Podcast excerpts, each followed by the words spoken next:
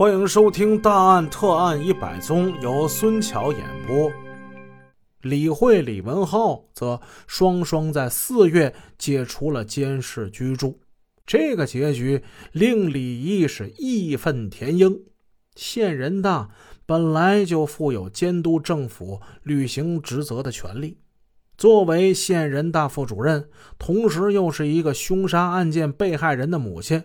双重的责任促使他拍案而起，三番五次的将办案人员问得无言以对。不光是李毅，据知情人介绍，义城县人大主任王伟在县人大常委会的会议上，还曾就毛发问题向县公安局的局长吉绍文提出过质疑，责成他必须把那毛发给找回来。公安局局长一时被闹得脸红脖子粗，那是真下不来台呀。此后不光是毛发问题，公安部门有关马朝辉被杀案的侦查，一直都是在李毅的高度关注和直接追问之下进行的。在他看来，他最恐惧的是李家作为一城首富，以金钱开路，路路通畅的广博人脉。他最不信任的就是义城公安，似乎时时刻刻都在暗箱操作，替李慧开脱罪责，转移侦查方向。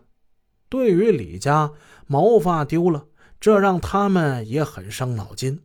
李翠仙说：“这等于是替马家又给李家多安了一条罪状，好像是他们把这条证据给弄丢的一样。”他还抱怨常小林：“你们工作呀，太马虎了。”是给我们带来多少麻烦呢？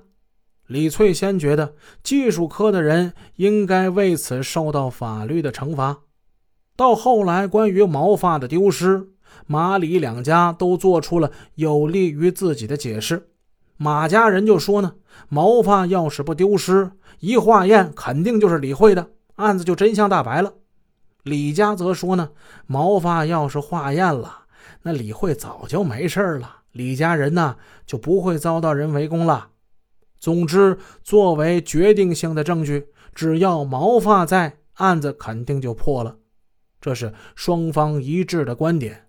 可是，如此关键的证据，警方为什么会在化验之前就把它给弄丢了？关于这几根毛发为什么会丢，咱们之后有机会再讲。再接着讲这案子。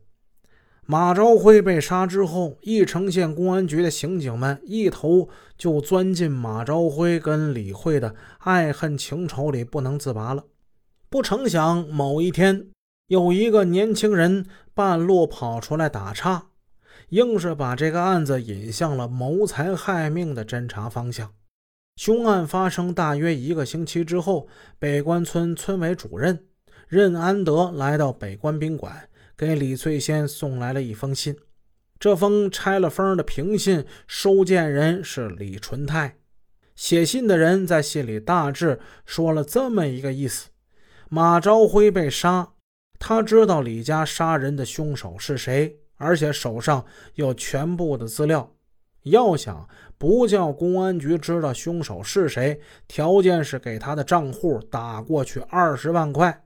信上还留下一个银行账号，写信人最后恐吓道：“如果在十一号下午二时前将钱打不到我的账户上，后果自负，你们就瞧好吧，我不会再通知你了。”此时，李纯泰正带领北关村的篮球队在外地参加比赛呢。